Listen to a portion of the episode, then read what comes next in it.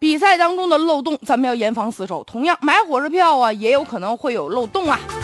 这不嘛，十二月十五号开始呢，就发售二零一七年春运火车票了。但这两天有消息就说了，说这学生票预售期啊提前了。嗯，这事儿我们怎么不知道呢？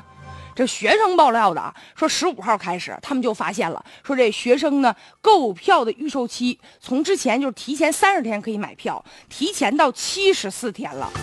而且呢，他们再去买票的时候发现卖没了，这是不是意味着买不着票？回不了家了，那你改这个预售期，你怎么不早说呢？哎呀，这引发学生的质疑了。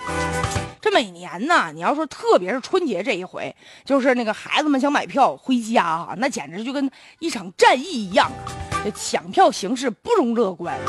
你一到那售票窗口去，很多外地想回家的孩子们如临大敌呀。按照往年的惯例是提前三十天，这个大家伙都知道。如果这回突然间提前到七十四天可以买票，啥意思啊？就比如说从十二月十五号那一天不是开始预售，那就学生就可以买，那天十五号那天就可以买来年一月十三号到二月二十六号的车票。这延长预售期吧，原本是个好事儿，是吧？学生选择空间就更多了。但既然呢，这是个好事儿，是吧？也不能搞突然袭击，而且仅仅开放就一天就卖没了。现在呢，这个铁路方面解释了，说这一次呢放出来的这个票仅仅是 KZT 开头的部分的列车的硬座和高铁的二等座的优惠票，并不是全部的学生票。那接下来呢，学生们还可以接着买。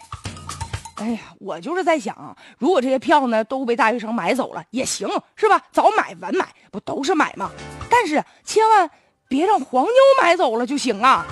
因为现在学生票要求挺严，说写这个学校的名称、院系、班级、入学年份等等啊，看起来挺严的。但是不还是说自己填吗？填完以后，铁路部门真的会去核实吗？所以说呀，不要给黄牛留下机会啊！